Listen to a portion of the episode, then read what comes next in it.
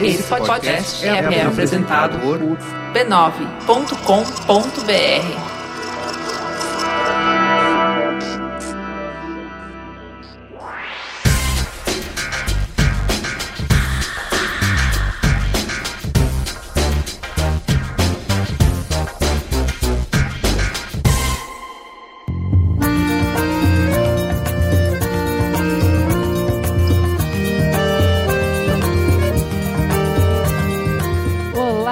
da polêmica. Esse é o Mamilos, um podcast para falar das polêmicas da semana com respeito, empatia, bom humor e inteligência. Vem com a gente que a gente tá animada. Eu sou a Juva Lauer e essa é a Cris Bartz. Não se esqueça, você pode falar conosco pelo Facebook do Mamilos, no Twitter e Periscope no perfil mamilospod. Agora tem até Pinterest, que é pinterest.com.br mamilospod. Tem ainda o e-mail mamilos.b9.com.br. E se você ama a gente muito de verdade e quer que esse programa aconteça ad eterno, você pode contribuir com esse projeto pelo Patreon, patreon.com.br mamilos tem canal para mais de metro e você tem que usar um deles para falar com a gente pra gente te conhecer melhor. E no quadro mais gostoso do Mamilos, o som do Mamilos, fala Caio, o que que a gente vai ouvir essa semana? Olá, personas, Corrêne aqui novamente para contar para vocês o que nós vamos ouvir no episódio de hoje do Mamilos. E lembrando sempre que se você tiver alguma dica de algum artista brasileiro talentoso e que acha que a audiência do Mamilos poderia gostar, é só enviar o trabalho dele no nosso e-mail somdomamilos@b9.com.br br. Som do mamilos, arroba b9.com.br. Nessa semana a gente vai ouvir o som da paraibana Flávia Venceslau, que transita entre diversos estilos da música popular brasileira. Então fiquem aí com a Flávia Venceslau no Som do Mamilos.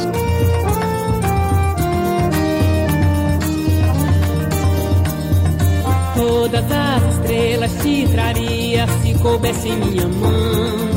Todo sonho nasceria das sementes pelo chão faltaria nos recantos onde de vez em quando aperta o coração. E tem beijo. Beijo pra Cuiabá, no Mato Grosso. Pra Porto Ferreira e Araraquara, em São Paulo. Pra Rondônia. Pra Caruaru, Entramos no mapa de Rondônia, você sentiu, né? Pra Caruaru, em Pernambuco. Petrolina, em Pernambuco, que é a cidade mais quente do Brasil, de acordo com o ouvinte que pediu o beijo. Pra Engenho de Dentro. Eu já de cantar a Óbvio, música. né? Óbvio, né? Não, não tem como falar dessa cidade sem cantar. Beijo pra Maiara, que é a esposa do Thierry, que faz aniversário domingo. Beijo para Curitiba, no Paraná. Cuiabá, no Mato Grosso. Para Patos de Minas, em Minas Gerais. Que tem a cidade dos doces de milhos mais deliciosos da galáxia. E um beijo para Pernetinha, que tá no Gabão ouvindo a gente. Tem merchan? A gente precisa divulgar uma outra campanha de conscientização de câncer de mama que busca nos depoimentos das mulheres que travam essa batalha uma verdade para impactar e mobilizar o público. Maior que uma cicatriz é uma campanha que convida marcas a trocarem o logo por uma cicatriz para angariar visibilidade para essa causa. A campanha faz parte do Scar Project, um movimento global que mostra a luta real das mulheres com câncer. O Mamilos já aderiu trocando os avatares das redes sociais. E aí, vamos junto?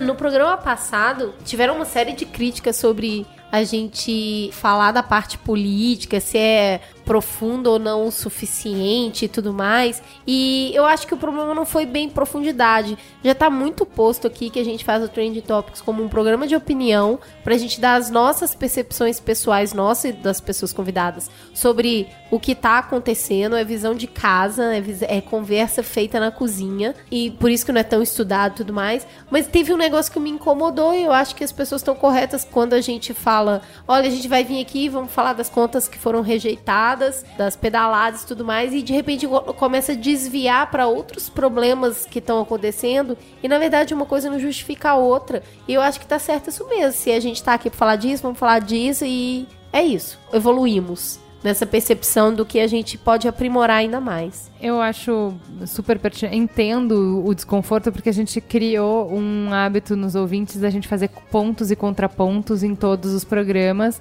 que eram os programas de teta. Hoje a gente tem uma pluralidade de visão que está representada na pluralidade dos convidados que a gente traz para a mesa. Não necessariamente isso vai estar tá presente em cada um dos programas. E aí eu acho, de novo, muito é, interessante que a gente só levanta a bola. Vocês continuam a discussão nos comentários e a discussão foi bacana essa semana também. Isso. Indo pro que os ouvintes perceberam, tem aqui o Eric Veiga que comentou: A mim parece bem lógico que o Brasil não tenha feito parte do TPP. Como dito no programa, desde o governo Lula, as relações internacionais brasileiras vêm se voltando para o sul, principalmente os BRICS. E um dos parceiros do Brasil é justamente a China. O TPP, o que tudo indica, foi desenhado para tirar a China do controle do Pacífico. Já dá para ver que convidar o Brasil, amigo da China, para a festa não tem sentido. Além disso, pode ser mais vantajoso para a política externa brasileira, a longo prazo, ficar de fora. Agora, só porque ficar de fora do TPP não seja necessariamente ruim, não quer dizer que o Brasil vai bem internacionalmente. Tivemos muito pouco avanço internacional nos últimos anos, em contraste com o protagonismo brasileiro nos anos de Lula. Achei bem ponderado, né? Assim, ó, não que isso seja o fim do dia, mas também não quer dizer que esteja bom o negócio. é bem por aí mesmo. Eu vou ler então o um depoimento da Nayara. Vocês lembram dela porque ela foi um dos casos de um dos mamilos preferidos de vocês, que é o do Dia dos Namorados. Ela é aquele caso é de namoro interracial. Ela tá contando pra gente que ela tá apaixonada pelo livro da Amanda Palmer, A Arte de Pedir, e ela colocou um trechinho que lembrou ela da gente. Você nunca consegue dar às pessoas o que elas querem, disse Anthony. Como assim? Estávamos estendidos na margem do Lago Walden, em Concord, duas cidades depois de Lexington, onde tínhamos criado o ritual de percorrer a borda da água e depois descansar sob as árvores, para um piquenique um bom e longo grok. As pessoas sempre querem alguma coisa de você, disse ele. Seu tempo, seu amor, seu dinheiro, que você concorde com elas, com as posições políticas e pontos de vista delas. E você nunca consegue dar o que querem, mas você. Ai, que visão de mundo mais desolada. Deixe-me terminar, palhaça. Você nunca consegue dar às pessoas o que elas querem, mas pode lhes dar outra coisa. Pode lhes dar empatia, pode lhes dar compreensão. E isso é muito e suficiente. Vocês dão muito para nós ouvintes. Empatia é muito e suficiente. Eu achei tão fofo. É, bem legal mesmo. E o que eu queria colocar é que a gente continuou recebendo um monte de depoimento emocionante, impactante sobre o Mamilos 41 de violência contra a mulher. A gente até publicou um no nosso feed do, do Facebook, Facebook contando uma história. Então, assim, chegaram depoimentos assim bem fortes falando do impacto desse programa na vida das pessoas e tal. Por isso que vale fazer mais uma vez o apelo para vocês indiquem o programa. A gente se desdobrou para conseguir reunir a fala de quem entende, quem vive, quem luta por essa causa, e esse conteúdo pode ser uma ferramenta de transformação, de ajudar as fichas a caírem. Então assim, agora a bola tá com vocês. Façam chegar em quem precisa ouvir. Vamos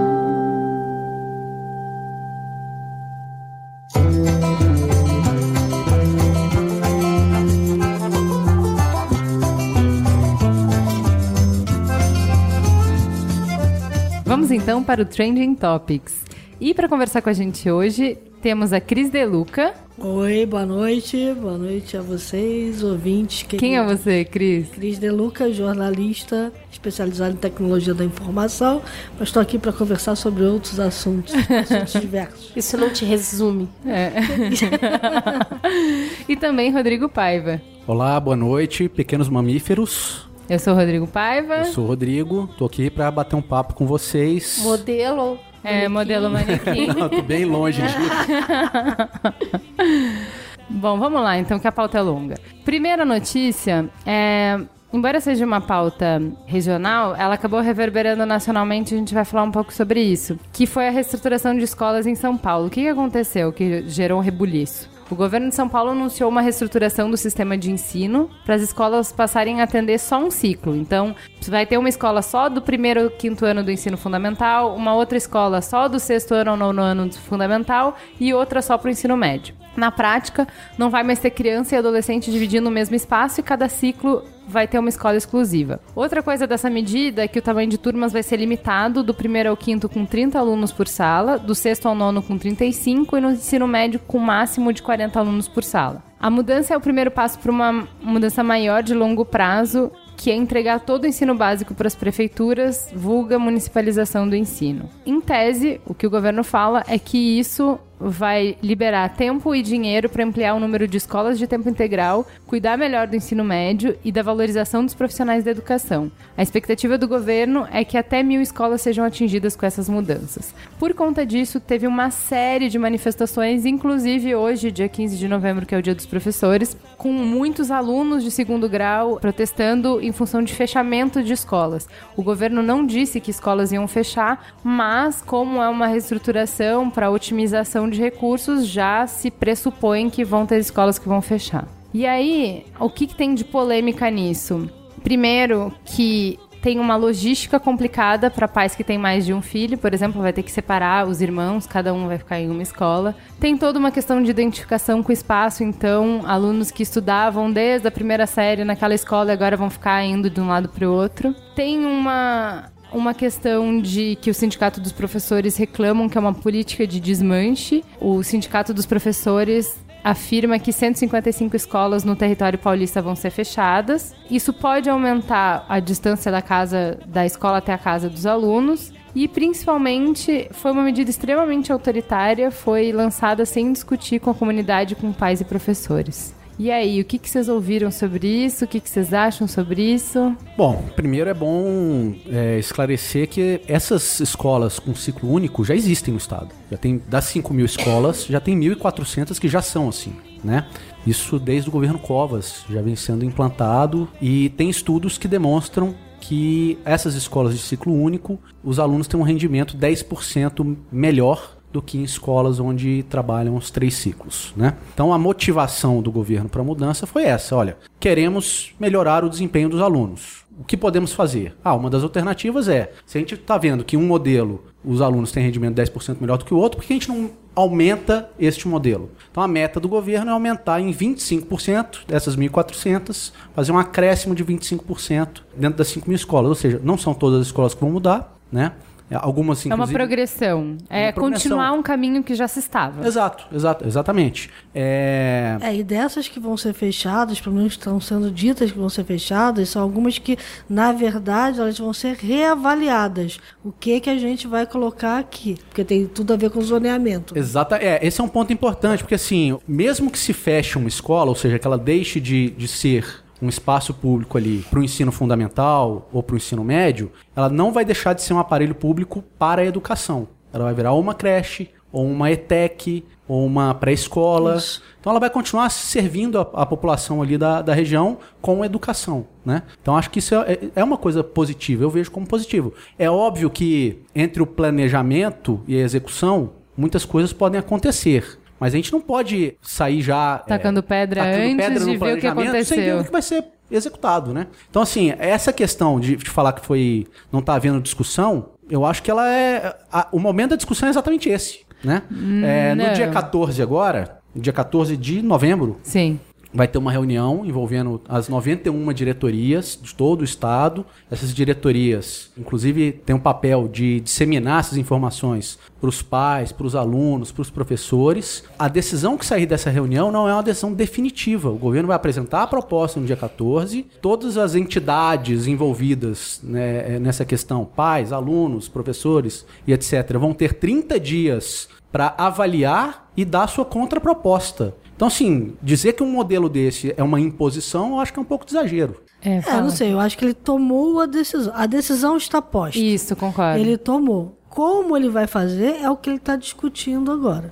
É, essa mas com que- pouco espaço para as pessoas reclamarem e mudarem. Então, assim, o que tá. Esse planejamento tá posto e será imposto. A questão é que pode ser feito pequenos ajustes. Assim, o que eu achei interessante que a defesa, que uma, um dos fatores, além do desempenho dos alunos, é melhorar a jornada de trabalho dos professores. Então você imagina que, por exemplo, a, a escola que eu estudei era estadual e era só de segundo grau. Então tinham 10 turmas de segundo grau. Então o professor de biologia não precisava pra nenhuma outra escola. Ele dava ali, tinha todas as turmas estavam ali, entendeu? Então para os professores teoricamente não precisaria de deslocamento, ficaria mais fácil, ficaria melhor. Outra coisa é a questão da especialização do espaço. Que você você for pensar, uma escola feita para crianças é diferente de uma escola feita para jovens, até nos cartazes que Aham. tem, nos aparelhos que você precisa. Me parece uma coisa lógica de você ter estruturas diferentes. A gente faz isso no ensino particular, por exemplo. Você tem uma escola até a, a primeira série, depois uma outra escola, então não, não me parece tão polêmica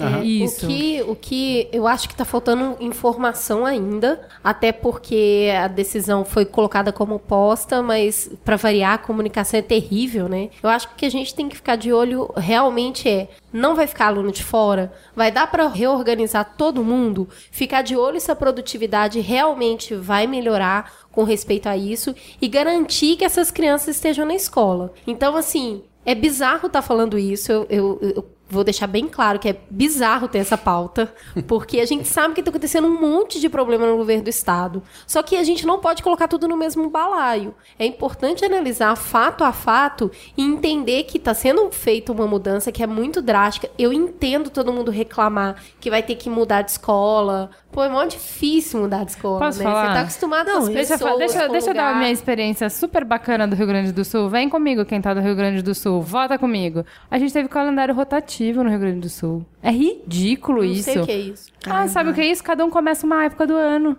É, bem, ri. Ri pra você ver. Ah, você começa em janeiro, você começa a aula em março, você começa em junho pra você ter é, rotatividade, pra você conseguir matricular todo mundo, porque não tinha vaga pra todo mundo. E aí tiveram essa brilhante ideia, que, olha, no papel pode ser que funcione. Na prática, pensa na zona que foi na vida das pessoas isso, sabe? É, eu entendo isso também, que deve prejudicar muito se você tiver filhos em idades diferentes. Você vai precisar levar para escolas diferentes, e isso impacta muito na vida das pessoas. Né? Se determinado tempo você gastar, você vai ter que aumentar esse tempo. Essas pessoas podem morar longe do trabalho e aí tem que levantar mais cedo ainda. Tem um desarranjo. Tem. Pra É, eu acho que tem, tem- tem uma outra, tem uma outra É. questão, assim, tudo que eu conheço de ciclos, e é uma dúvida que eu tenho, porque isso não está muito bem colocado, me parece que ele fala em ciclos, mas ele fala em ciclos mantendo o seriado. Sim, Então, sim. são dois modelos tentando encaixar. Quando, na Isso. verdade, o ciclo, ele tem que ser posto como ciclo. Então, as crianças que estão naquele ambiente do ciclo, eles têm a aprovação automática, eles têm um outro tipo de avaliação. É porque a avaliação têm- é por ciclo. é por ciclo e os conteúdos vão sendo absorvidos no ritmo da criança. Então ela pode passar mais rápido por um conteúdo, por exemplo, eu tenho habilidade com matemática, eu vou passar mais rápido pelo conteúdo de matemática, enquanto o meu amigo do lado vai passar mais lentamente, mas ele vai passar mais rápido por um outro conteúdo que ele precisa aprender. Então as turmas também são organizadas de forma diferente. Muda tudo na vida da criança, Não me parece da organização não, das não escolas, é isso, não. tudo. Não, não, Não é não. Ele só isso. tá falando. É tudo seriado, ele só tá Não falando. é a escola da ponte. Não, não é. Ele só tá falando meramente de estrutura física mesmo. É. Uma outra questão que eu achei interessante é assim: tem um, um incômodo muito grande de ver que as- tem escolas fechando. E eu achei um dado interessante que São Paulo, o estado, né, perdeu 2 milhões de alunos nos últimos em menos de 20 anos. Por quê? Perdeu porque a gente tem menos filhos, perdeu porque uma parte foi para a escola particular, perdeu porque uma parte foi para a escola municipal. É- Além disso, ainda teve a questão também, a própria progressão continuada e a, a redução do atraso escolar também faz com que a criança passe mais rápido pela, Isso. pela escola. ocupe menos tempo Menos tempo, aquela carteira. tempo. É, mas você tem que pensar nisso. Então, assim, o re- fechar escolas não necessariamente é ruim, como indicador absoluto. É que dói, né? Dói o ouvido, mas você tem que parar um Para, pouquinho, é- pensa não, um pouquinho e entenda o que, que vai ser Não, feito com aquilo. Vamos lá. Se nenhum aluno vai ficar fora da escola, que é o que a Secretaria de Educação garante. Se eles não vão ter que andar mais, porque eles dizem que a escola vai ficar a um quilômetro e meio da casa do aluno. Não, Se- é, da escola onde ele estuda atualmente. Um quilômetro e meio da escola onde ele estuda atualmente. Já começa a pensar seja, um pouquinho. não, porque Não, se, mas- se a pessoa já construiu a logística dela para aquela escola, ele só vai ter que mudar a logística dela um, um quilômetro para lá. um Quilômetro e quilômetro- tem- É. Então, assim. É, isso pode significar lógica. muito para algumas pessoas, sabe? É, mas 10% a mais de rendimento também pode significar muito. Exato, é isso que eu acho que é isso que a gente tem que pesar. Gente, ninguém aqui tá minimizando que é um impacto grande. Para cada é um escolha impacto corresponde uma enorme. renúncia. Você tem que fazer Perfeito. escolhas. É um É, impacto perfeito. enorme. Só que é um desarranjo para haver um rearranjo. Então eu acho que a gente tem que focar no que foi prometido, porque se o que foi prometido for cumprido, pode ser que essa proposta leve para um lugar positivo. Ah, mas aí é muito bom, porque a melhor coisa dessa notícia é que o Ministério Público abriu o inquérito civil para apurar essa reorganização. Eles querem entender direitinho quais são os benefícios que o governo espera com essa mudança. Então, você tá mexendo na vida de todas as crianças do estado? O que que você então, vem vai- aqui e me é. prova por A mais B que você tá falando por cima, e não é assim. Aqui é uma democracia, bem. Mostra o teu plano, explica direito, senta comigo e conversa, me convence. Não é desse jeito ditatorial, não. Mas não é só daqui 15 anos, não, né? Acho que não. Aí, além disso, a Defensoria Pública de São Paulo também mandou um ofício solicitando explicação. Então, o que, que eu achei legal? Normalmente, a gente não sabe brincar de democracia ainda, todos nós, cada um de nós individualmente. Então, por que, que os nossos governantes saberiam? Não sabem. E nessa brincadeira, o jogo democrático não é assim. Não é administração de empresa, entende? Administração de empresa, Geraldinho, se fosse presidente da empresa, ele poderia fazer isso. Gente, planejamento estratégico agora é esse, vamos mudar tudo, vai, e não precisa escutar ninguém. Não é como se faz em política. Então, eu tô achando muito bom que o peso e contrapeso tá funcionando. É, ele né? fez do- jeito que ele acha que tem que fazer, o Ministério Público já foi em cima e perguntou, escuta, me explica aí, sindicato já foi pra rua pra dizer, opa, assim não, os pais já estão ligados, então assim, é assim que funciona a democracia. Perfeito, tá cada certo. ente público fazendo o seu papel. O papel do. Poder Executivo é, É. executar, o papel do Ministério Público é fiscalizar o Poder Executivo, todo mundo fazendo o seu papel. Agora, eu não vi o Ministério Público questionar as 1.400 que já existem. Então, ele só está aumentando o que já existe, o que está eu acho que implantado. a- o importante agora é garantir que realmente reorganizar tudo isso vai trazer novos benefícios. Isso. Sim. É isso que o Ministério isso que o Público Ministério quer saber. que fazer, Exatamente isso. exatamente. E assim, não tá, é, o que tá dando certo, tá dando certo, mas mexer isso tudo vai dar certo? Exato. Isso precisa estar melhor organizado. E assim, é, no Os meio. ganhos vão ser maior do que as perdas. Isso, Exato. exatamente, do que o incômodo. Cadê o planejamento estratégico dessa bodega? E para finalizar, como cada um aqui está fazendo o seu papel, é importante deixar claro que o papel de protesto cabe também, que a polícia não deveria reprimir isso da forma que está sendo feito, como tem sido feito na maior parte das manifestações populares, né? É importante isso aí, ter o direito ao berro, todo mundo tem. Eu acho que essa pauta é tipo, vamos aguardar cenas dos próximos capítulos. É, e eu acho assim, tem, tem uma coisa que eu não- me lembro aqui E- se a gente falou, que eu acho que é, talvez, na minha opinião, eu, eu sou um leigo na área de educação, mas na minha opinião, talvez seja o ponto mais importante, que é a questão de diminuir o número de alunos por sala. Que já era um pleito seja, antigo. Pois é, o que eu ia falar assim, eu não entendo por que, que o sindicato não falou, porque quando a gente falou daquele negócio de- da educação, lembra? Quando a, a Cris estava aqui, quando a gente, né? A gente falou, pô, tudo isso foi uma cortina de fumaça, porque o maior pleito dos professores é que tem um limite para a quantidade de alunos por sala. Exatamente. E dentro disso entrou esse limite. Então, por que, que não há o reconhecimento desse passo importante? Porque talvez, aí tem duas questões. Uma, no rearranjo, você está tirando grupos, foi o que eh, nos governos militares se fez com os estudantes. Você não tinha mais a série fixa, exatamente para não formar os clusters de eh, atividade contra o governo militar. Então, por exemplo, a gente tem no Rio de Janeiro a UERJ, que é uma, uma universidade que foi construída justamente para evitar aglomeração. Você veio para a questão dos créditos justamente para evitar que uma mesma turma siga a turma os quatro anos de universidade.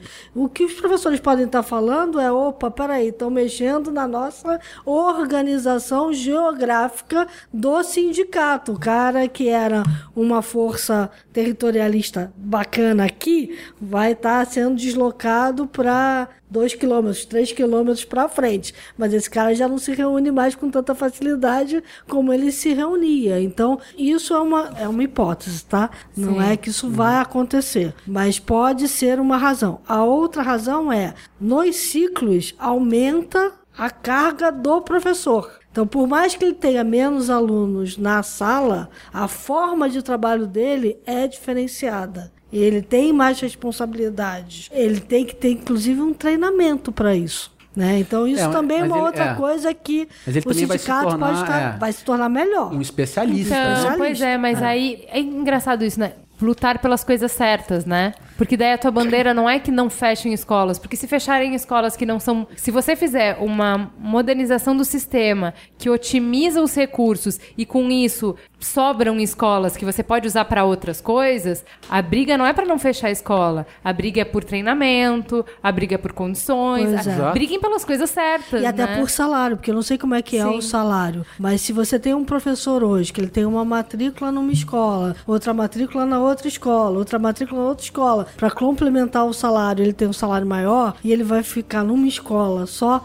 ele perde em poder aquisitivo. É, não, eu mas na verdade não o, sei se o que, é é, que tá o que eles explicaram é que ele vai completar toda a carga horária dele No mesmo no lugar. mesmo espaço. Então vai ficar mais fácil pra ele, inclusive, em termos então- de, de então nem logística, isso perde. Né? Aguardem cena dos próximos capítulos. Esse- essa pauta eu tenho A- certeza agora, que Cris. A gente não Cris, pode só- negar, a gente não pode negar que os sindicatos, qualquer, na verdade não é só isso não é um, não é um privilégio entre aspas dos sindicatos, mas existe também o jogo político, né? É, existe é, os sindicatos, eles são historicamente contrários a- aos governos PSDBistas. Então, usar o fato de uma mudança grande que vai afetar a vida de um aluno, que vai ter que mudar de uma escola, da escola A para a escola B, Pra criar barulho. cria um discurso propício para que eles ataquem o governo. Se é um ataque correto, se não é, isso é uma outra Se é história. pro- pen- visando o bem-estar e a melhoria do ensino e do aluno ou não, isso tá aberto a debate, né? É. Papai, obrigado que você não escuta o podcast. que Meu pai sindicalista me mataria de falar isso. Deixa eu falar só, só uma coisa pra Cris agora, Cris. Eu acho que todo mundo tem direito ao berro, desde que você não atrapalhe a outra pessoa. Então,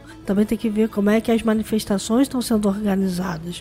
Porque há, há uma forma de fazer manifestação. Tá, mas eu acho que a truculência não, se justifica mesmo se estiver Não, não, atrapalhando, né? Não, Ninguém a, precisa apanhar, a truculência em não. tá não É, é que a assim- truculência não. Mas há uma repressão em quando você não avisa que você vai fazer uma manifestação, por exemplo. Eu, sinceramente, não tenho informação sobre como acontece, É. mas eu acho que apanhar não... Então, acho Não, que você não é teve um apanhar, episódio eu que eu li nos jornais, é, o único que eu li, é que teve uma manifestação na Paulista com mais ou menos 5 mil pessoas sobre esse assunto das escolas. E um cinegrafista Isso. e um professor foram, Foram presos. detidos, é, foram mas já detidos. liberados no mesmo dia. E já liberados no mesmo É, dia. mas tem umas de fotos 5 de mil bastante- pessoas, bastante duas serem apanhando. detidas, eu não entendo isso uma repressão à manifestação. A manifestação. Apa- é porque a gente é- não sabe o que essas duas pessoas fizeram. Tá, mas assim, eu prefiro nem entrar nisso, porque a gente vai acabar entrando na pauta da polícia versus manifestantes, não é a questão aqui. Mas tem bastante informação, tem vídeo, tem uma repressão desnecessária ali que foi colocada. Estudante, cara, eram estudantes. Mas eu acho que a pauta é isso, a gente conversou sobre o que pode ter de positivo numa proposta que está sendo feita de uma maneira bastante concreta, mas que não foi conversada. E agora vamos entender o Ministério Público pedindo os dados que a gente ainda não tem, porque para mim o dado é: existem 100 alunos, vão tá garantido vai continuar a Perfeito. vaga para 100 alunos. Para mim é a É, isso já é uma declaração já feita pela secretaria, né? Ou seja, essas premissas É. já estão divulgadas É que há, sabe o que há bastante é? tempo. O que eu vejo é, existe uma total falta de credibilidade desse governo em relação à educação, da falta de compromisso que ele tem com a educação. Então, não necessariamente ele tá errado agora, mas a forma como ele faz, ninguém acredita no que ele fala, porque se, se isso é dado, não tem porque é grita. Né? Porque se é dado que não vai ficar longe, se é dado que todo mundo tem espaço na escola, se é dado que produz resultados melhores, não era pra ter essa, essa grita toda. Então isso também reflete a falta de credibilidade que ele tem com esse setor. Com certeza.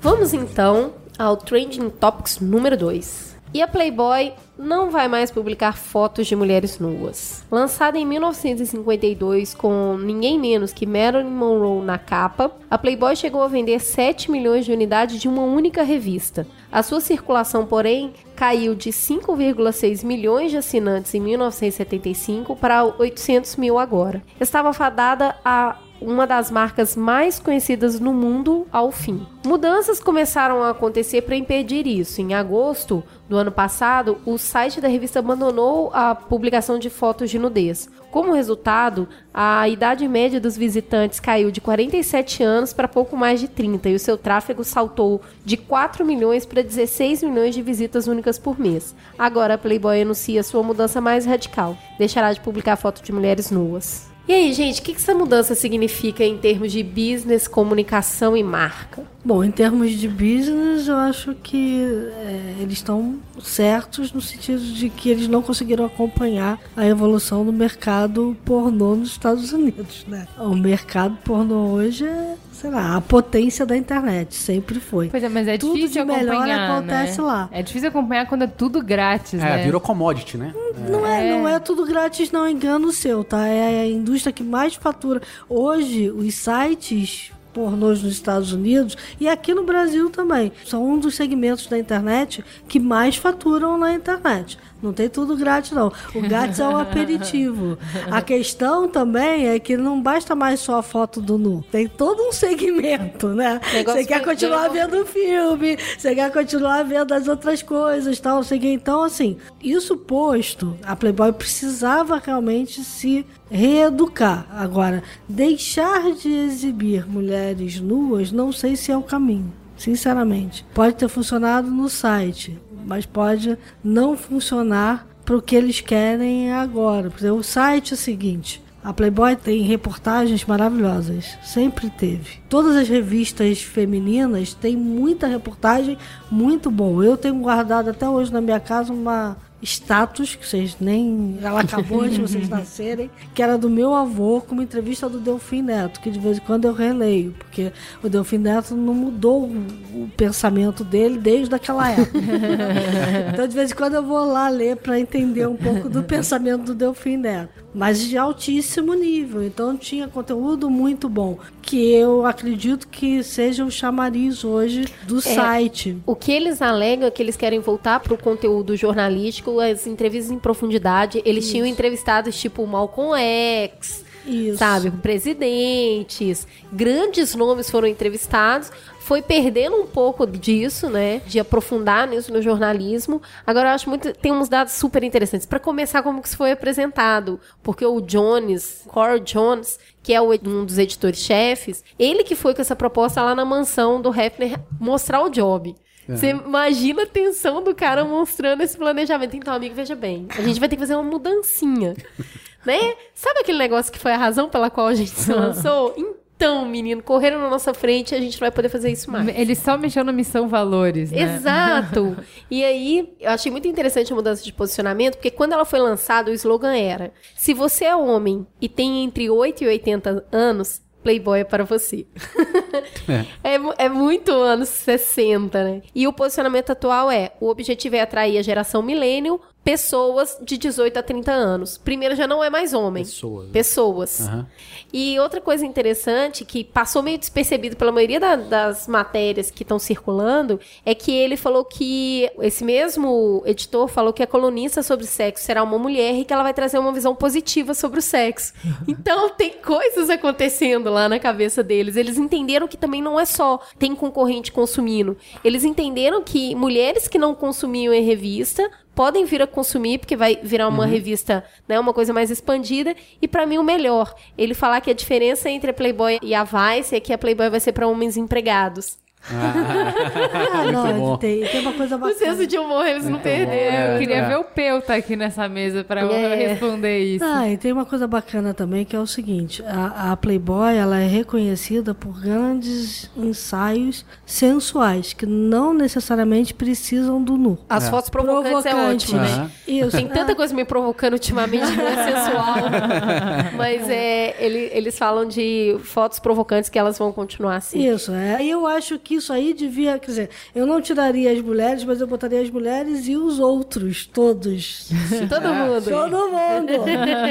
Vamos provocar Se geral. é pra abrir, vamos abrir mesmo. E não. Mas Eu acho que isso é possível de acontecer pelas propostas que eles estão fazendo. Eu acho que a, a visão é mais ou menos essa mesmo. Eu acho que a Playboy ela é uma marca que pode se dar ao luxo de fazer esse tipo de, de coisa. Porque ela é uma marca que pode fazer esse reposicionamento para estilo de vida, para Tem tudo a ver com o que você falou da marca, porque hoje ela é igualada à Nike, Apple em, em awareness e tal. E 40% do faturamento da marca hoje é em licenciamento na China, onde a revista é proibida. aham. Então, assim, tem tudo a ver isso e, e eles pensarem em novos mercados. O que eu acho interessante, só considerar pelo que eles levaram em consideração para orientar esse posicionamento, que aumentou as visitas no site depois que eles tiraram a nudez. Mas eu acho que muito do que a gente consome de internet, principalmente de reportagem e coisa, você consome no trabalho. E aí o site ser not safe for work, aqueles sites que você não pode entrar no trabalho, tira muito tráfego, é óbvio que sim. Não necessariamente para revista. Agora, como faz muito tempo que a receita deles, compreensivelmente, vem mais de licenciamento de produtos do que da revista, de venda de revista em si, eles têm que ter um- uma marca forte que venda lifestyle. Sim. Então, realmente, tipo, eles não dependem mais de nudez É, pra isso, e, né? e assim, vamos combinar também que esse não é um desafio para as revistas pornô. Esse é um desafio para as revistas impressas, como um todo. Sim. Isso, Todas com elas estão com problemas. É, não, eu- Ele tinha um problema dobrado, né? É, Mas é. o problema é de todos, sim. Eu acho que foi um bom PR, né, Cris? Um bom PR. Eles anunciaram isso de um jeito bem interessante. Já começa no mês que vem nos Estados Unidos. A gente não sabe quando vem pro Brasil esse posicionamento. Não é um posicionamento global. Vamos ver como se alastra. Agora, eu fiz o seguinte. Entrei em vários fóruns masculinos veja eu, em vários fóruns de homens, assim, de- tem muita coisa de game, pra ver o que que tava sendo dito. E aí tem assim, a galera fala, ah, vocês viram o negócio da Playboy? O que que é Playboy? Oi? Como assim? Playboy ainda existe? E que não sei, vários, vários. E agora onde a gente vai ver tetinha do BBB? Então, assim, era mais ou menos essa a reação da galera que eu vi. Realmente a revista já tá super embaixo pra, pra quem é mais jovem. E vamos ver o que, que vai acontecer aí. Deixa eu Vamos- falar duas coisas. Um assessor especial, o Thiago Miro, cochichou no meu ouvido aqui, que além disso, o fato de você tirar a nudez dos sites faz o site ser melhor indexado no Google. Ah, isso com certeza. Além do que você poder compartilhar seu conteúdo no Facebook moralista, Ah, etc. Como a gente sabe que Mas, site gente, hoje. Isso sempre teve. Vamos lá. Você tem formas e formas de fazer. Você pode indexar uma parte do site no Google e a outra não. Sim. É só ter uma boa, uma, um bom bom SEO, SEO, e uma boa arquitetura de navegação. Tá resolvido o problema. Sim. né, Cris Bartz? Tá resolvido. Se, O- se outra outra isso. questão, Facebook, a mesma coisa. Você vai jogar pro Facebook aquilo que você sabe que o Facebook não vai barrar. Não vejo nisso o problema, entendeu? Não vejo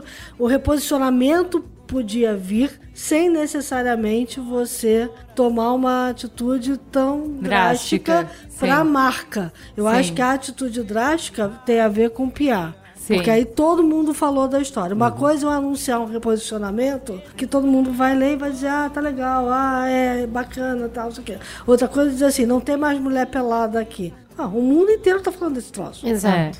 É, eu não podia deixar de terminar esse tópico sem falar sobre o papel forte da Playboy de reforçar o machismo e cultura de estupro. Não vamos falar sobre esse tema porque é muito complexo de pornografia e sociedade machista e como que isso lida. Vale uma teta do mês falar sobre isso, mas assim, na minha visão, não cabe uma comemoração porque isso tá super difundido mais ainda, assim, se antes a Playboy podia ser um foco de luta, hoje era irrelevante diante do problema. O tamanho do problema não se concentra mais na Playboy de maneira alguma. Então, Não, o nesse motivo- aspecto, é que só não podia deixar de falar assim, eu acho irrelevante pra essa discussão, mas a discussão existe. E a Playboy não tá mudando pelos motivos que a gente gostaria que ela mudasse, né? Ela tá mudando porque é uma questão de business, marca, e vamos lá, vamos ganhar dinheiro, e o produto mulher continua lá de alguma forma. É, Isso tá objetificação de mulher, enfim. Tudo aquilo que vocês já sabem que a gente fala um monte.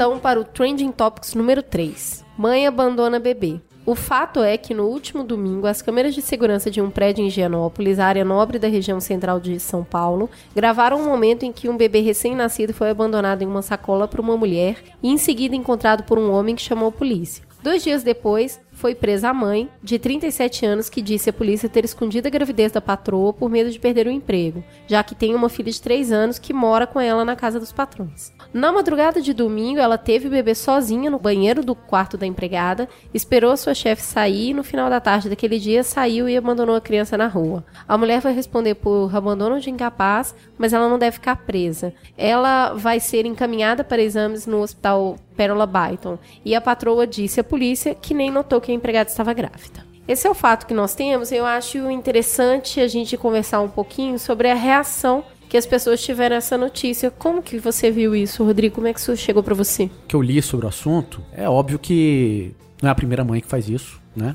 Já aconteceram outros episódios assim. E a reação da sociedade é mais ou menos a mesma sempre, né? É de ficar perplexo em relação a, a esse, esse ato da mãe. Agora, a gente precisa ver também o que que motivou isso, né? Porque existe, inclusive, a- tem uma doença, né? Que é a depressão pós-parto, que ela pode acarretar numa, numa, numa atitude dessa, né? Então, eu acho que é, é óbvio que ninguém quer conviver com esse tipo de questão, de que um- uma criança, um incapaz, foi abandonado no meio da rua, mas eu acho que já sair Julgando. julgando né? a mãe, Tacando pedra. acho que tem que ter um pouquinho de, de análise antes, né? É. Agora, que ela errou, ela errou. A gente só precisa saber o seguinte: ela errou porque estava Desesperada. desesperada, doente. Agora, ela errou. Tem, né? uma, Sim. tem uma questão muito interessante, foi o motivo da gente trazer isso pra pauta, é que apesar de ser uma situação já acontecida diversas vezes,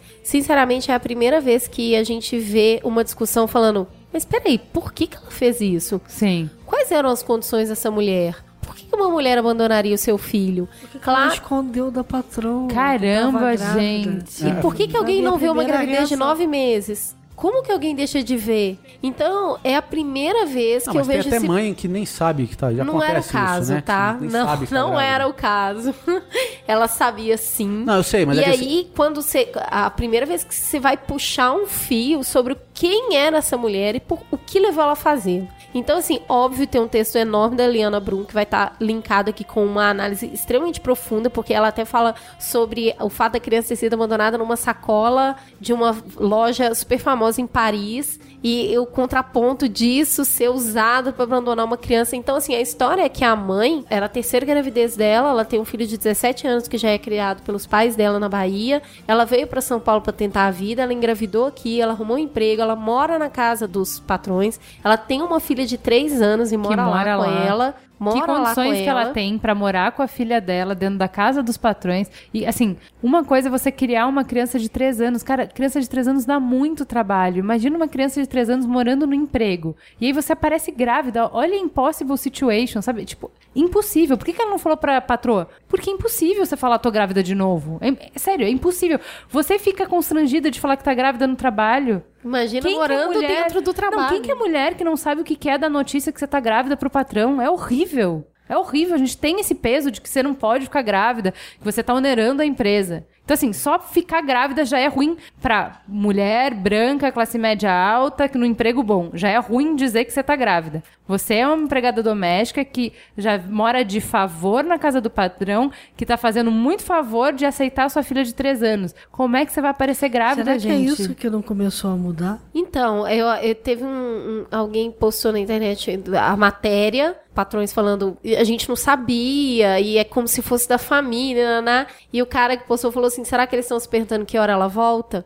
Que é justamente a referência ao filme, onde a gente tá falando dessa cultura escravocrata, que esse quase tá bem longe de ser quase. Então, assim, é uma situação de subsistência e agora uma pessoa que talvez tenha perdido isso também. Porque ela vai responder processo, ela tem uma outra filha, e aí ela tem um emprego que se ela tava com medo de perder, deve estar com um dobro agora. Então, assim, e tem Numa um, época de crise que tá cada vez mais difícil. e né? um pai que ninguém sabe, né? De se Nem saiu, de pergunta, onde né? saiu, ninguém, Mas nem ninguém pergunta, né? Então, Nem assim, pergunta. No programa que a gente fez sobre violência contra a mulher na internet, a Júlia Faria, no finalzinho, abriu o celular dela e falou assim: Eu queria mostrar pra vocês que, mesmo a sociedade não evoluindo um passo no rumo que a gente quer, ela evolui. E ela leu uma matéria que aconteceu com uma festa em Ribeirão, e o cara falando a situação caliente, sendo que era um crime. E eu acho que tá- aconteceu a mesma coisa agora. A gente tá sempre acostumado só a falar: essa mãe é um monstro, vagabunda, mãe que é mãe não faz isso, sorte desse filho. A gente sempre ouviu isso.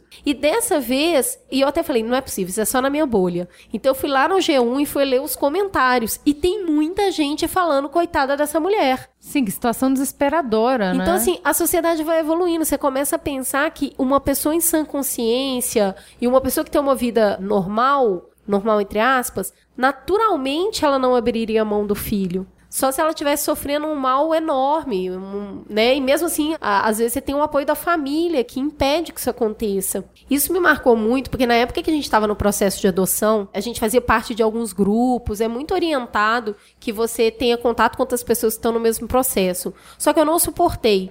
Porque toda vez aparecia uma criança abandonada e o discurso era: Eu tô aqui desesperada pra ter um filho, essa maldita jogando o filho fora. E eu acho que uma das coisas que eu mais aprendi no curso que a gente tem que fazer sobre adoção foi a doutora Dora falando: Vocês só podem adotar porque o país é cheio de família desestruturada, é cheio de mulher desesperada. E isso me marcou muito porque eu fui tentar entender um pouco melhor isso. Então, no Brasil isso é assim. Nós somos passionais, ponto. A gente não abre mão de nada. A gente é apegado. Mas se alguém vem e toma de você, que mal é essa pessoa que tomou? Então, para quem não sabe disso, no Brasil você pode sim abrir mão de um bebê. Qualquer mulher. Você chega na assistente social, inclusive isso pode acontecer no hospital, e aí você fala assim: olha, eu não quero essa criança. A assistente social é obrigada a recolher essa criança, você tem que assinar uma série de documentação e o conselho tutelar começa a te acompanhar. Eles tentam reintegrar essa família de qualquer forma. Olha, tem essa assistência para te dar, tem essa psicológica, tem essa social, só que ninguém te obriga a ficar com a criança. Mas pergunta como que é esse procedimento a hora que você vai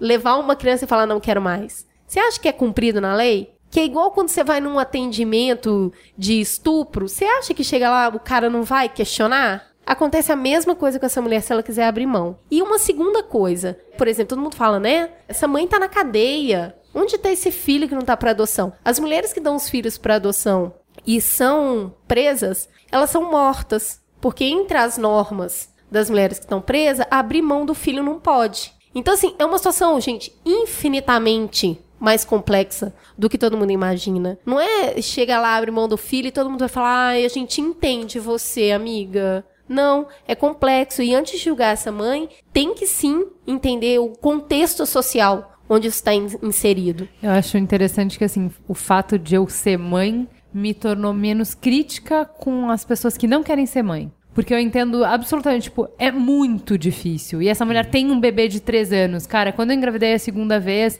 eu fiquei muito constrangida. Porque eu não conseguia ter a felicidade que as pessoas tinham quando eu contava. Então, assim, ficava todo mundo eufórico e eu só tava apavorada. Eu tava apavorada da responsabilidade, porque da primeira vez você não sabe o que vem, mas da segunda vez você sabe. E eu tava com um bebê pequeno e ia ter outro bebê a caminho, e eu pensava se eu ia aguentar e passava um monte de coisa na minha cabeça. Eu tenho uma família enorme, eu tenho um marido que pega junto, e eu estava apavorada. Assim, então eu entendo, assim, fica muito mais difícil pra mim criticar uma mulher que não quer ter filho de maneira nenhuma, porque eu entendo, eu não acho que filho seja uma coisa que é possível você impor pra qualquer pessoa, não tem como, cara. Então, essa pauta aqui começou dizendo o seguinte: foi a primeira vez que eu vi as pessoas se perguntando o que aconteceu com essa mulher. E é isso que eu estou dizendo que a sociedade evolui Sim. e mudou. Porque mesmo no mercado de trabalho hoje, você tem empresas que tratam melhor a mulher. Exatamente para tirar um pouco dessa coisa de que ser mãe é um problema, que vai ter a creche do lado, que vai trabalhar melhor.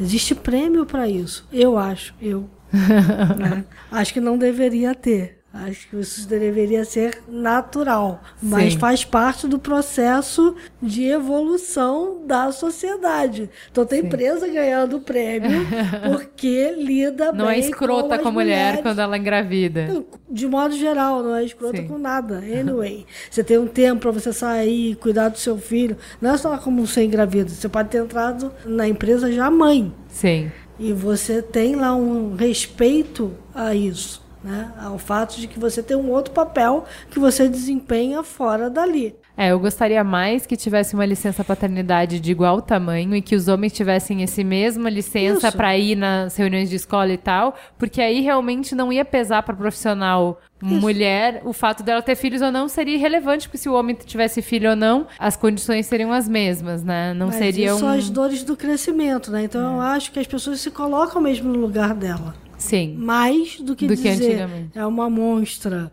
não pode Tá abandonar o mudando, tá É, mas mudando. eu acho muito engraçado isso, assim, que mesmo, assim, tem essa compreensão, mas ainda tem muita gente falando, nossa, chocante e tal, e não existe em nenhum momento a pergunta de, gente, mas não tinha um pai pra entregar essa criança? Olha, olha a pergunta simples. Não é onde que tava o homem. É assim, gente, mas a mãe não tinha condições nenhuma, XYZ.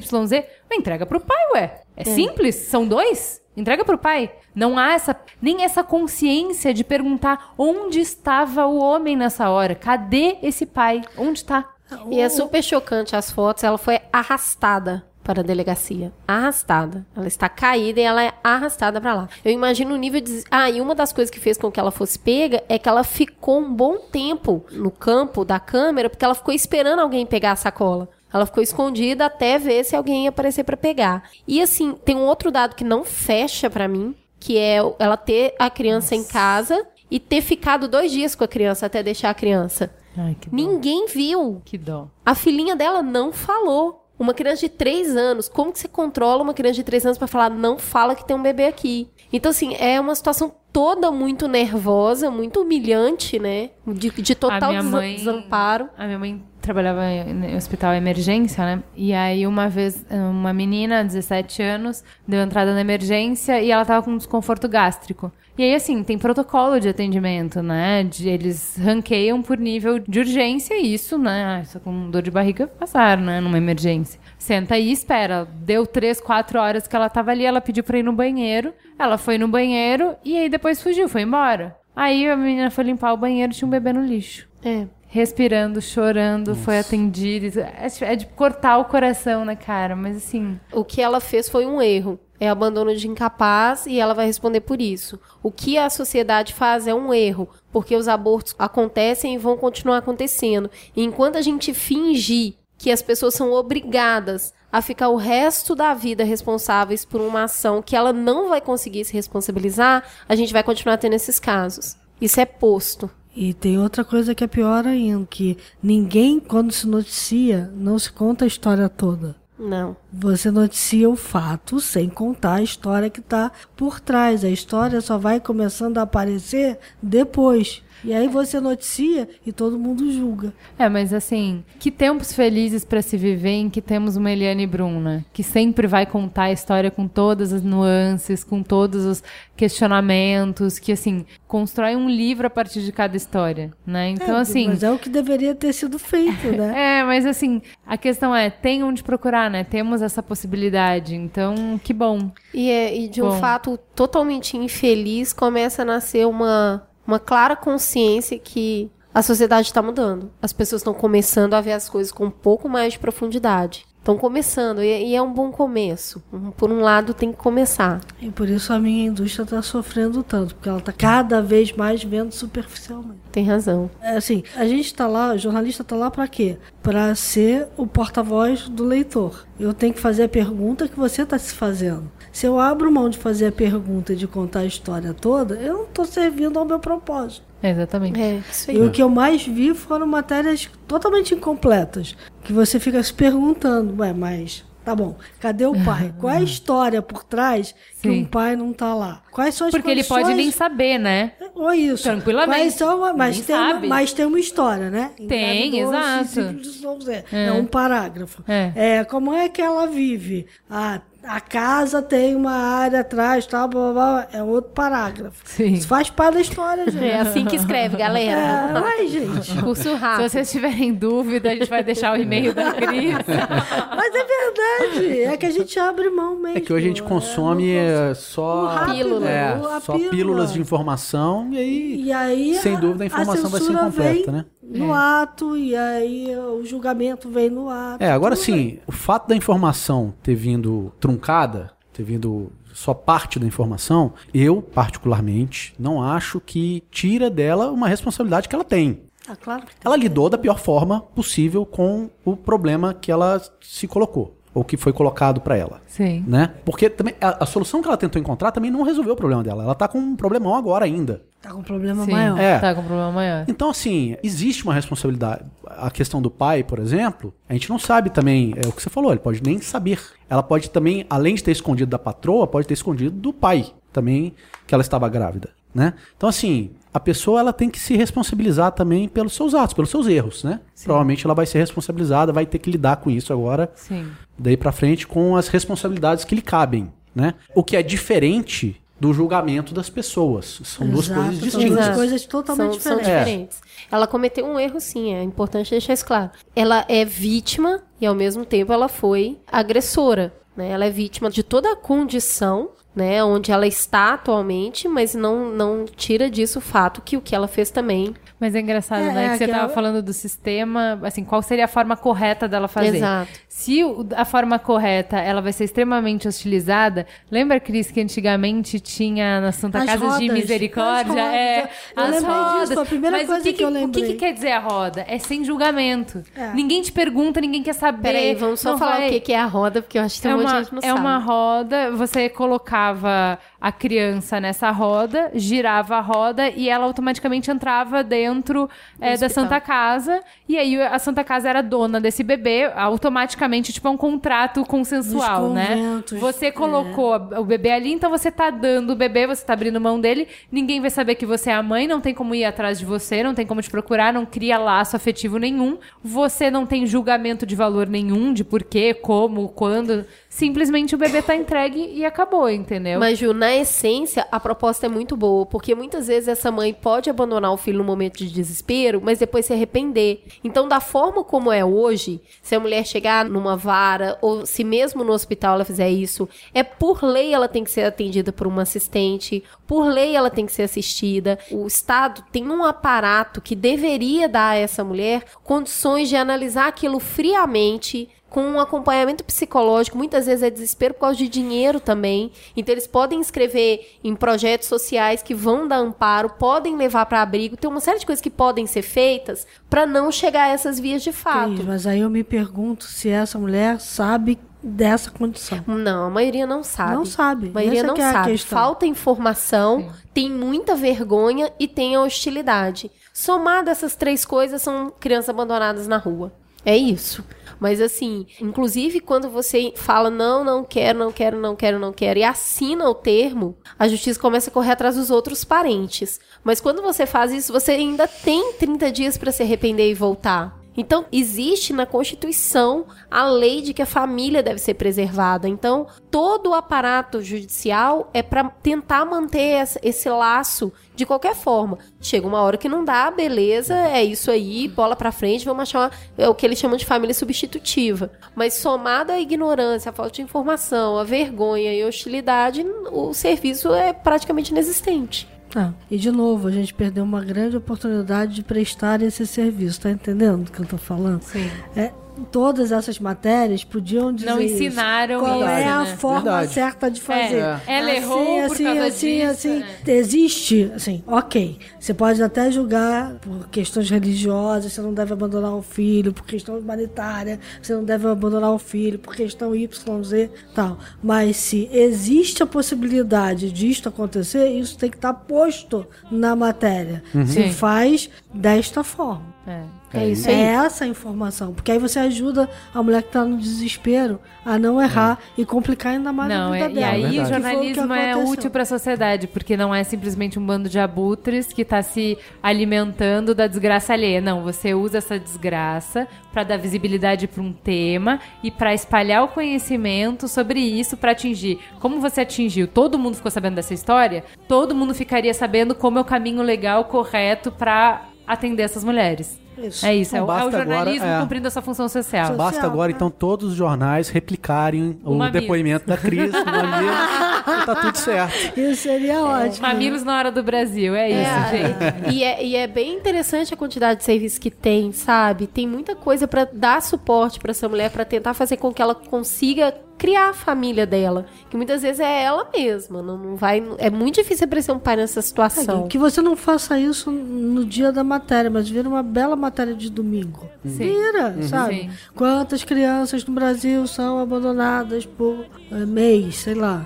Sim. E, é- e é isso que eu tô te falando. legal, Tem muito. forma- A parte passional nossa que atrapalha nisso é que se a justiça entra em ação e retira a guarda da mãe e tal, ah, mas não fui eu que abri mão. Sim, ela não tem culpa. Ela né? não convive com a culpa de tipo, eu entreguei. Tiraram de mim. Então ainda tem esse item cultura aí no meio, sabe? Não é uma situação fácil, mas também que a informação não tá sendo passada, não tá. Uma outra oportunidade que a gente perdeu também, seguindo essa linha, foi falar de aborto. Foi. Né? Exato. Foi.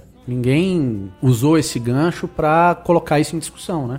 Eu vi até É, se comentário tivesse contrário. aborto, se tivesse aborto seguro, fácil e acessível, essa mulher tinha abortado. Não, e eu vi até do contrário. Ah, pelo menos ela não abortou. Oi?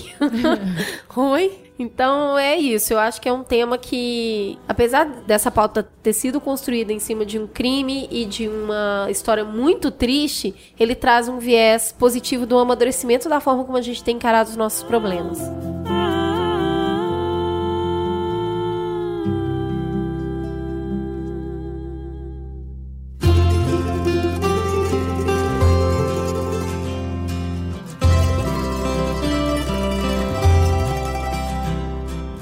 Vamos então para o farol aceso. Cris, o que, que tem de bom? Então, eu vou recomendar um site chamado Pin People. Ah, ele é aí um site de empregos 3.0, 4.0.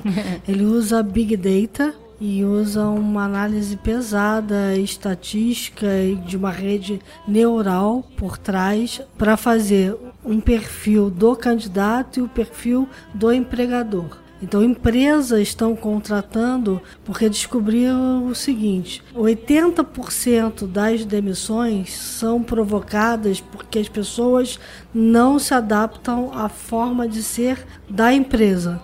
Né? então, a primeira coisa que eles fazem é estudar o perfil da empresa ou de departamentos da empresa, porque a empresa pode ter uma cultura e cada departamento tem uma cultura é, diferente. Então você olha para a cultura organizacional, é uma parte da tarefa, e depois qualquer um de nós pode entrar lá e aí se inscrever, e aí o site vai avaliar o seu jeito de ser. E como é que a gente se inscreve? A gente não diz o cargo que a gente tem no primeiro momento. A primeira coisa que a gente procura é o que eu quero do meu emprego. Ah, eu quero Ai, mudar que o legal. mundo. Eu quero ser feliz. Eu quero ganhar dinheiro. O que, que eu quero? Né, da minha próxima atividade. Eu posso estar empregado ainda ou eu posso estar procurando emprego, como a gente tem muitos jovens no Brasil procurando emprego. É, eles têm trabalhado mais com um target que vai de 25 a 36 anos. Então é Opa, aquele cara que está querendo se colocar melhor no mercado de trabalho. Mas eu fiz também o meu ali para ver como é que é. Qual é o meu perfil, né? Eu, eu não sei, é, te- tem que lidar com a frustração, né? Tem. Porque pensa bem, a empresa vai lá, na- então não tem nenhum candidato pra você. Você fica imaginando a empresa, mas o que, que eu fiz de errado? Não, é, você nasceu, amiga. Então a empresa toda errada. Tem uma coisa muito bacana, porque assim, eles só indicam para a empresa qual é a missão deles: diminuir esse turnover, diminuir a taxa de demissões ou de inadequação do candidato para a empresa. Só pra quem contrata sabe o tamanho da frustração que é você fazer uma série de análises, colocar a pessoa pra dentro e em 15 dias você falar, Não, não era isso. não era. É muito ruim. Muito ruim a pra pessoa todos os também se sente, né? Ela entra na empresa e diz assim, não era bem Uhum. o que eu esperava. Então você tem os dois contrapontos. Então, PIN People, P-I-N people.com.br. Beleza. Muito bem. Rodrigo? Bom, como bons mamilos, os meus vêm pares, né? Então vou dar duas dicas. Um é um aplicativo chama Guia Bolso. Nesses tempos de crise, todo mundo contando centavos, como eu estou. É, é um aplicativo que me ajudou muito, porque ele organiza as finanças pessoais de um jeito muito simples, muito fácil, automático. Você tem que vincular lá a sua conta corrente no banco ao aplicativo. Talvez essa seja a barreira de entrada assim para algumas pessoas. Eu mesmo fiquei pensando se eu faria isso ou não. Fiz uma pesquisa sobre quem é que estava por trás do aplicativo e tal. Considerei que eram pessoas sérias, Nenhum confiáveis. político. Nenhum político. e aí me cadastrei lá e, e, e tô achando muito bom o aplicativo, porque Tô ele é simples. precisada. Vou seguir essa dica. Porque ele é bem simples. Muito bem. E a outra dica é um outro podcast que é o 20 centavos. Eu vejo aí nos comentários do Mamilos muita gente pedindo sobre é, contrapontos de visões mais liberais, né, sobre os assuntos que a gente trata aqui. Eu até venho tentando fazer esse papel, mas lá no 20 centavos a gente tem exatamente essa visão, uma visão mais liberal. São dois, um é engenheiro, o outro é Ele é jornalista. jornalista, Solon. Solon, né? Então, o Jorge Vasques e o Solon, eles fazem o 20 centavos, Isso. é 20centavos.net, que é um podcast que trata de assuntos diversos, falam de política, falam de diversas questões. O último agora, o episódio é sobre desarmamento. E eles têm uma visão mais liberal das questões, que eu acho também interessante, até para quem não tem essa visão liberal, conhecer os contrapontos, as- a, a visão de quem tem, até para ou para reforçar a sua visão ou para rever algumas coisas. Então, fica a dica aí do 20 centavos. É, eu escuto toda semana justamente pra isso. Pra mim, eu acho que o 20 centavos ele faz o, o ponto cego, sabe? Todo mundo tem um ponto cego.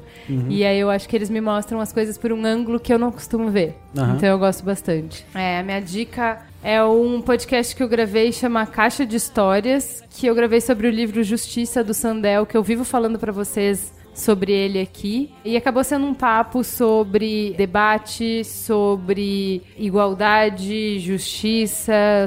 E eu falei bastante sobre liberalismo, sobre como eu acho que isso é um, é um argumento importante de estar presente em todas as discussões. Não que eu concorde necessariamente com o argumento liberal, mas eu acho que ele enriquece a discussão, a visão deles ajuda a ampliar o debate. Mas enfim, essa conversa que a gente teve sobre o livro Justiça, acho que é um tira-gosto para fazer os mamileiros se interessarem. Eu acho que a leitura dos livros do Sandel e do Tony Judith são essenciais para quem gosta dos debates que a gente faz aqui no Mamilos. Então, assim, se você não quer ler todo o livro, que ele é bem curto e ele é muito didático, ele é muito bom, escuta o podcast, que as discussões estão ali. E eu tenho certeza que depois de escutar esse podcast, você vai sair correndo para comprar o livro. Ficou ótimo o podcast. A Gil brilhou muito. Brilhou muito. Brilhou na casa das, das amigas. É, foi, é bem, e eu gostei da proposta do podcast, assim, de falar, de pegar um livro, ele faz uma narraçãozinha de um trechinho do livro e depois discute o livro. Eu achei, eu, como eu sou apaixonada Ah, por livros, eu gostei bem da proposta desse podcast. E agora a gente vai chamar o nosso amigo Tiago, que veio nos visitar aqui pela segunda vez e vai fazer uma participação especial contando pra gente o que que tá rolando de bom na vida dele.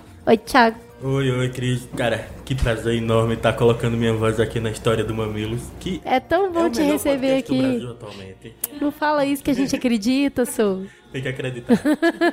Que bom que vocês vieram nos visitar, passear aqui em São Paulo e colaborar com a gente contando um negócio que é bem importante, né? Que você anda fazendo. Isso, exatamente o que eu quero recomendar. É, eu tenho encabeçado, mas a a proposta não é minha, né? É importante dizer que o Dia do Podcast, ele é uma iniciativa nacional em prol do podcast brasileiro e que a gente criou ela como sem dono. Ela não tem dono. Cada podcast deve, pode e deve fazer sua própria ação. E qual é a ideia do dia do podcast? É que todo ouvinte de podcast, no caso aqui vamos falar para os 30 mil ouvintes do Mamilos, é você pega e posta que você está ouvindo um podcast com a hashtag dia do podcast. Você chega para alguém que não conhece um podcast e manda para ele, apresenta o podcast, força ele a ouvir.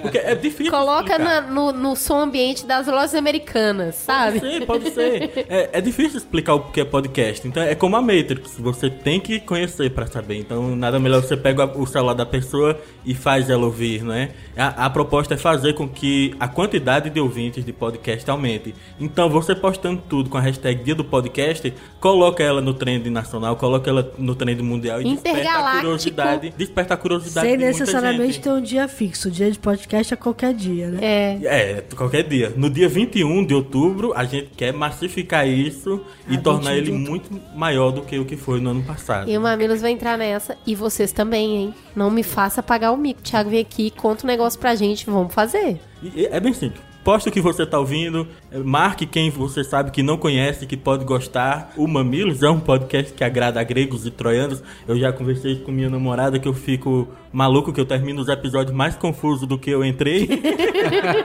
Nós também.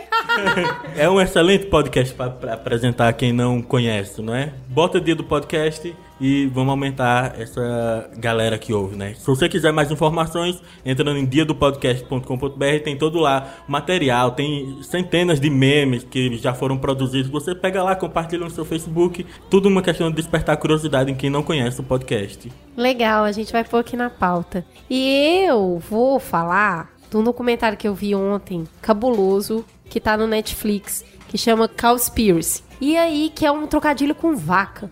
E aí é muito surpreendente, tá falando da questão ambiental, estamos destruindo o planeta, blá blá blá blá. E um cara fez de forma independente e de repente ele vira e fala assim: peraí, eu tô tomando banho super rápido, eu tô. eh, Virei o, o tarado do lixo, né? Separa tudo, faz tudo, compostagem, só anda de bicicleta por causa da pegada de carbono e de repente ele para e percebe que muito, muito, muito, muito do planeta está sendo destruído porque a gente come muita carne, então precisa de um monte de espaço na terra para bois, vacas, aves. E aí, assim, só pra você ter uma ideia, ele, vai, ele apresenta milhares de dados. Você fica numas assim, meu, de onde que esse cara tirou esse tanto de coisa? Então, assim, eu, assisti, eu acho que serve como início de uma ótima conversa. Ele fala, por exemplo, que 51% da camada de ozônio destruída pelas emissões de gás carbônicos vem de flatulência de gado, ou seja, peido de vaca. E uma série de outras coisas, do tipo a quantidade de água que você economiza e a quantidade de água que é gasta, por exemplo, porque um boi bebe. Aqui no Brasil, a gente tem mais bois do que habitantes, né? A gente tem 210 milhões de cabeças de gado. E aí ele fala o que isso representa em termos de cocô, água, peidos e toda a soja que esses bichos comem. Então, assim, te dá aquele pezinho na consciência do churrasco que você estava planejando fazer. Eu sou uma pessoa que come carne, e aí eu fiquei pensando assim, será que eu preciso comer tanto assim, né? Então, assim, assistam o documentário, questionem um monte, porque tem um monte de dado ali, ele começa a correr atrás das maiores instituições que defendem meio ambiente, tipo WWF da vida, e ninguém fala disso. Ninguém. E aí começa toda uma teoria de conspiração sobre eles falarem isso por conta da, da força da indústria agropecuária, quem que tá barrando esse discurso, já que esse discurso, na verdade, é muito necessário, visto o tamanho do estrago. É realmente bem assustador o tamanho do estrago. Assistam, assistam lá e depois me conta o que, que vocês acharam. Que eu tô, tô precisando trocar ideia com pessoas que viram.